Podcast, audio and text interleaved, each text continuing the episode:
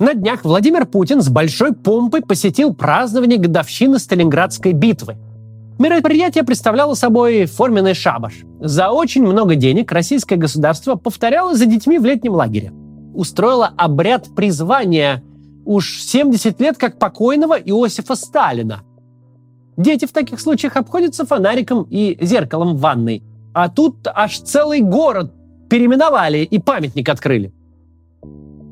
Как всякий раз в таких случаях, тут же возникла дискуссия. Уж не стал ли путинизм полноценным сталинизмом? Поскольку тема воскресает не в первый раз, и на последнем интервью, на котором я был, меня о ней первым делом спросили, то ее имеет смысл подробно обсудить.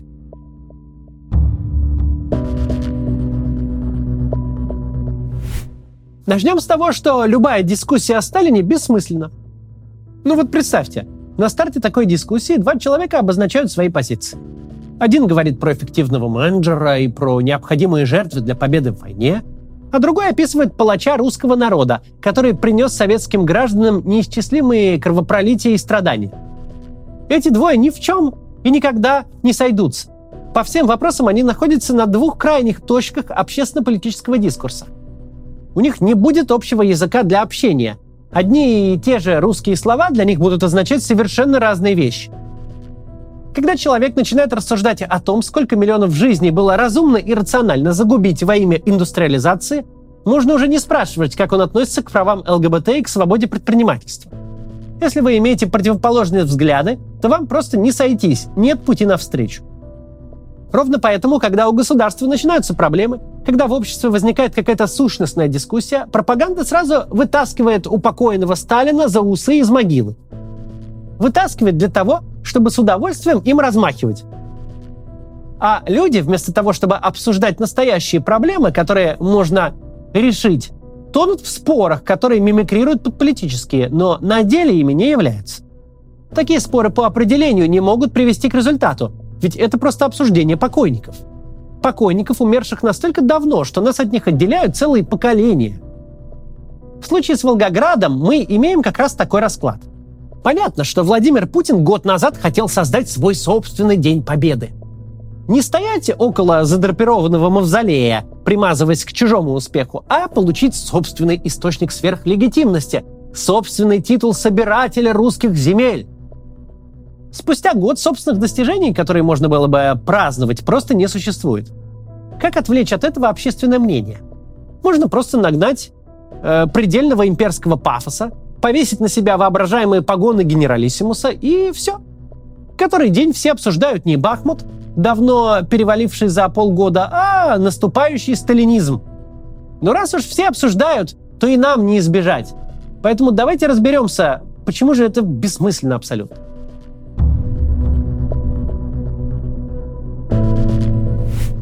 Концепция государственного сталинизма проста как репа. Победителей не судят. Важен результат. Строительство заводов и железных дорог, шахт и электростанций, создание ядерной бомбы, победа в войне – все это перечеркивает и оправдывает любые потери и жертвы, понесенные во имя результата. Если красный флаг над Рейхстагом возник, то значит вся предыдущая политика была верной, а жертвы оправданы. Короче, государственный сталинизм – это культ результата. Он отрицает любые нравственные категории, объявляя их либеральным нытьем. У него есть лишь одна ценность – победа в том или ином виде. С этой точки зрения сталинский френч на Путине смотрится просто жалко.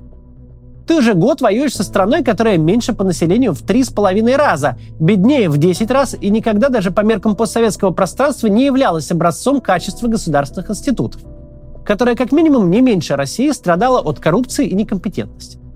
Мало того, 9 лет без передыху твои телевизионные халуи травят басни о том, что твой нынешний враг – страна не настоящая. Страна без власти, без армии, без истории и культуры. Страна, существующая исключительно для того, чтобы быть антироссией, то есть чтобы просто действовать России на нервы. Вторжение начиналось с большим имперским пафосом, сокрушительного удара, от которого это псевдогосударство, бессмысленный осколок Советского Союза, должен был разлететься на куски. Спустя год тебе буквально нечего выдать за тот самый результат, которым по-сталински можно оправдать десятки тысяч трупов и сотни миллиардов потерянных долларов. С одной стороны, такого рода мероприятия, как в Волгограде, призваны именно что подменить невеселые фронтовые сводки ударной дозой великодержавного угара. Чтобы подменить дискуссию о том, зачем и почему это все, и вообще, когда все это закончится, дискуссии о сравнительных качествах разных покойников. Однако, с другой стороны, уровень пафоса здесь играет против авторов. Это с нашей точки зрения нынешняя война бессмысленна, аморальна, кровава и так далее. Но если взглянуть на нее с точки зрения официального сталинизма, станет понятно, что война это очень не имперская. Хождение по миру с сумой, чтобы собрать солдатам на трусы. Бритоголовый урка по матушке, распекающий генералов. Вся вот эта система, где даже рядом нет никакого железного монолита, а все пытаются друг друга уесть, подсидеть, скомпрометировать, причем делают это публично, пока несчастные слесари в бушлатах на 5 размеров больше гибнут пачками за хутор, не отмеченный на карте. Так выглядят наследники властителя полумира. Сталин решал, кто будет править половиной Европы, а они хвастаются солидаром, совершенно не стесняясь выдавать его за стратегическую победу. Это как если бы наследник Шаляпина всерьез гордился седьмым местом на межрайонном певческом конкурсе «Русская журавушка». Но давайте отвлечемся от потешной идеологии и попробуем разобраться всерьез. Есть ли в путинской системе что-то от сталинизма и в чем их радикальная разница? Не в эстетике, но на практике. Сначала рекламу посмотрим. Реклама нужна, чтобы наш канал мог существовать. Посмотрите, не перематывайте. Кто читает меня в Твиттере, могут знать, что сейчас я учусь в Тель-Авивском университете. Раз я сейчас не могу заниматься предвыборными кампаниями или другими проектами в России, ну и что ж, значит, получать знания нужно, которые пригодятся потом. Инвестиции в себя всегда оправдываются, а тем более сейчас. Причем в некоторых случаях оправдываются довольно быстро. Может, вы слышали про такое направление в IT, как ноу-код. Это создание сайтов, приложений, чат-ботов и даже искусственного интеллекта без написания кода – но кодеры сейчас одни из самых востребованных IT-специалистов с высокими зарплатами и прочими преимуществами, вроде возможности работать из любого уголка мира. И что важно, освоить этот навык можно гораздо быстрее, чем классическое программирование. Не за год-два, а за 3-8 месяцев. Хотите узнать об этом больше? Тогда записывайтесь на бесплатный вебинар «Как создавать IT-продукты без кода и зарабатывать на этом», который проводит школа CodeBreakers. На нем вы узнаете, что такое ноу-код и почему он сейчас так востребован? Как стать айтишником, не умея программировать? Как без кода делать крутые айтишные продукты? Как зарабатывать ноу-кодом на фрилансе и где искать первые заказы? Как выйти на доход в 150 тысяч рублей за проект уже через 3 месяца? Как запустить стартап или начать свое дело? Вебинар ведет Анна Радзиевская, руководитель Шкоды Codebreakers, экс-продукт в Яндексе и Клин – Анна запускала стартапы в Европе и России и работала с ноу-код проектами. Она тот человек, который может рассказать много интересного и полезного о ноу-коде из личного опыта. Так что записывайтесь, ссылка будет под видео.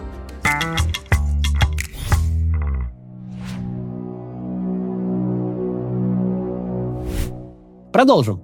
Что мы видим сегодня? Мы видим парадоксальную ситуацию, в которой даже пропаганда не скрывает, что армия и спецслужбы годами вешали лапшу на уши Путину.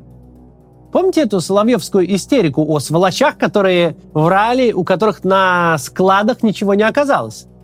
В сталинской системе даже 10% от таких обвинений, изложенных в газете «Правда», означали бы начало кампании кровавой чистки. Не могла тогда выйти статья в центральной прессе даже не с обвинениями, но просто с критикой больших начальников или целых ведомств, просто потому, что так захотелось автору или редакции. Пропаганда была жестко привязана к вертикали государства. Никакая информационная кампания не могла повиснуть в воздухе. Если в мае выходит статья об утрате бдительности в Министерстве водного транспорта, то в ноябре напечатают расстрельный приговор антипартийному центру в этом самом Министерстве водного транспорта. Не могло существовать такого, что из всех рупоров идет вой о врагах и саботажниках, срывающих задачи верховного главнокомандующего. Едва ли не о вражеских шпионах на высших должностях, виновных во всех бедах и поражениях. Но за год публике ни одного из них не показали хотя бы в зале суда. За год у нас нет ни одного генерала, министра, высокопоставленного спецслужбиста, даже губернатора, который был бы публично и показательно распят за вранье, воровство и некомпетентность. Путин уже четырежды перетряхнул руководство спецоперации, но ни разу мы не увидели Не то что уголовных дел, но даже громких отставок. Отставленные генералы тихо переводились на не такие публичные, но все еще важные и денежные должности. Так что первое и важнейшее с точки зрения управления отличие путинской системы от сталинской – провал в путинской не наказуем. Достижение военных целей, достоверность разведданных, вранье в лицо Путину – все это будто несерьезно. Ни жизнь, как при Сталине, ни даже карьера высокопоставленных чиновников от этого не зависит. Более того, мы видим, что по поводу войны остановились уже привычные нам уголовные дела против чиновничьего класса. Целый год ни единого губернатора или замминистра в СИЗО. Мы уже забыли, когда такое было. Все потому, что сейчас Путину и его системе намного важнее демонстрировать монолит перед лицом общей задачи, чем находить и предъявлять виноватых. Помните, чем закончилась оплеуха от Владимира Зеленского? Взрыв Крымского моста на юбилей Путина. Казалось бы, фура со взрывчаткой пересекла границу – проехала по территории России в военное время, объехала все контроли, после чего успешно взорвалась на мосту. Это же вражеская диверсия невиданных масштабов в самом главном для Путина объекте, а спецслужбы ни ухом, ни рылом. Бортникова по сталинским стандартам должны были не просто расстрелять, его должны были львам скормить прямо в Лужниках. Ни один сталинский нарком не пережил бы такое публичное позорище. Многое мог пережить, но не выставление вождя клоуном – а чем все закончилось? Все закончилось тем, что ФСБ в награду за провал получила новые полномочия и новые бюджеты. За то, что профукала 20 тонн взрывчатки. Несложно логически понять, что такая система фундаментально заточена на вранье, на очковтирательство, на продажу иллюзий не только публике, но и лично Путину. А значит, такая система фактически неуправляема. В ней нельзя сказать, Владимир Владимирович, мы не возьмем Киев за три дня, никто нас с цветами не встретит. Мы увязнем в тяжелейшей войне, которую совершенно не факт, что выиграем. А если даже выиграем, то не обрадуемся такой победе. Вот я могу такое сказать и за год до войны, и за полгода до нее, и даже в день ее начала. А вокруг Путина нет таких людей, которые так могли бы сделать. Потому что с такими речами вы быстро улетите из ближнего круга. Но зато можно пообещать любую неправдоподобную ерунду, а в случае провала получить лишь больше полномочий, денег и ресурсов. Таким образом, вы мотивированы врать, что сделать несложно, когда нет никаких публичных источников, вроде свободных СМИ, которые могут ваше вранье опровергнуть, и это дойдет до кого-то принимающего решения. В таких моделях, как сталинская, есть мощный противовес – страх. Если вы врете не о надоях во Владимирской области и не о строительстве курятников в Якутске – а о том, что станет явным спустя месяц, для вас и для всей вашей семьи это очень плохо закончится. Но у путинизма такого противовеса нет. Это огромная, но не единственная разница, которая отличает путинизм от сталинизма в контексте решения военных задач.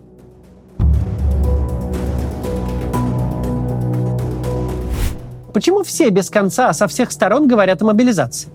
Потому что фронт, очевидно, нуждается в насыщении людьми. Причем не для нового наступления, но даже для удержания фронта перед лицом наступления уже украинского, которое явно готовится, чему свидетельствует резкий рост поставок западного вооружения. Мобилизация – это не корректировка ставки Центрального банка, это не минутное дело. Даже если ее объявить сегодня, то какой-то эффект на фронт она окажет не раньше мая, а впереди еще и регулярный призыв, который невозможно совместить с мобилизацией. С каждым днем промедления шансы все провести осмысленным образом тают. Тем более с ноября прошлого года, а с конца первой волны, система явно готовилась ко второй. Готовилась, особо этого не скрывая, готовилась законодательно, административно и технически. Не просто так от каждого выхода Путина под камеры ждут того самого объявления, ведь оно просто логично, и система явно на низком старте. И выхода другого нет, и время уходит. Но время уходит по военным часам – по военному календарю каждый день это новые потери в личном составе, новая бронетехника и орудия, прибывшие в Украину. По политическому же календарю осталось 400 дней до президентских выборов, вдвое меньше до единого дня голосования в сентябре. Обрушение фронта в Харьковской области, сдача Херсона, всех бед осеннего контрнаступления Украины с точки зрения общественного мнения просто не существовало. Судьба территорий, виртуально вписанных в Российскую Конституцию, настолько никого не волнует, что даже пропаганда всерьез не готова говорить об их освобождении Украины и как об оккупации российской территории. Промедление с мобилизацией повлечет новые военные поражения, но мобилизация повлечет обрушение рейтингов и политическую нестабильность в непредсказуемых масштабах. В этом второе ключевое отличие путинизма от сталинизма. Сталинизм даже рядом не был электоральной информационной автократией. Он не мыслил в категориях общественной поддержки. Люди для него просто ресурс для достижения какой-то идеологической цели. От индустриализации до военной победы. Для сталинизма задачи, требующие вовлечь и погубить много народу, это цель. Для путинизма совершенно все, что он делает, включая кровавую войну в центре Европы, это средства – Средства поднять рейтинги, средства переключить общественную повестку, пережить выборы без протеста, консолидировать элиты.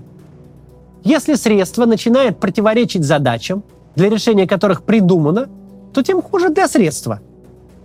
У нашего режима нет идеологии. Как следствие, нет никаких идеологических задач, которые нужно решить обязательно. Единственное, чего наш режим по-настоящему хочет, это сохранить себя, предотвратить наступление любого завтра – растянуть бесконечное сегодня. Это единственная настоящая его задача. Любые действия, которые задаче этой противоречат, режим будет избегать до самого последнего момента. Отсутствие хоть какой-то внятной победы, более того, утрата оккупированного – это плохо. Но массовое вовлечение людей, которые хотят, чтобы от них отстали, это для режима такого типа намного хуже. Так войны не выигрывают. Невозможно достичь военных целей, когда ты на самом деле занят не их достижением, а поиском какой-то такой диспозиции, чтобы все происходящее не выглядело настолько погано.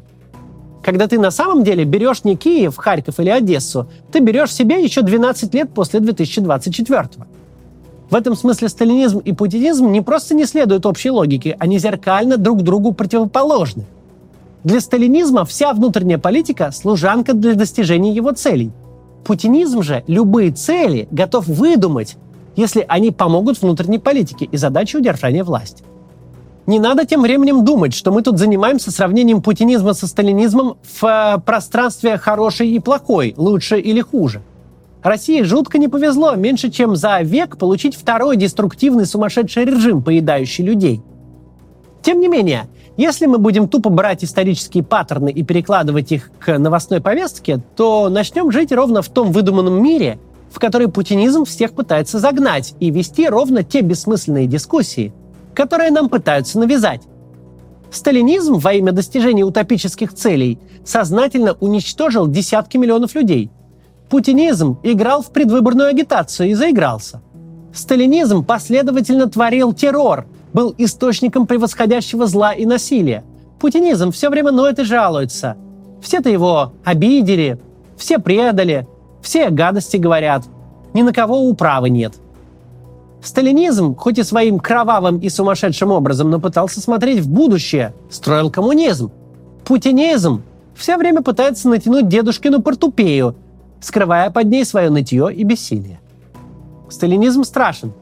Путинизм жалок – как бы не старался быть совсем-совсем таким же, как бы не намекал, что он почти такой же, но нет. Он даже во зле не преуспевает. Сталин никого не косплеил. Сталин был Сталином, абсолютным злом. А Путин как Сталин из фикс-прайса. Издалека вроде похож, но на деле ничего общего. Еще раз хочу подчеркнуть. Оба свалившихся на наши головы режима бесчеловечны и даже человеконенавистнически. Вместо того, чтобы в центр правления ставить своих граждан, человека, его благополучие, качество его жизни, обе этих системы пользуются людьми как ресурсом.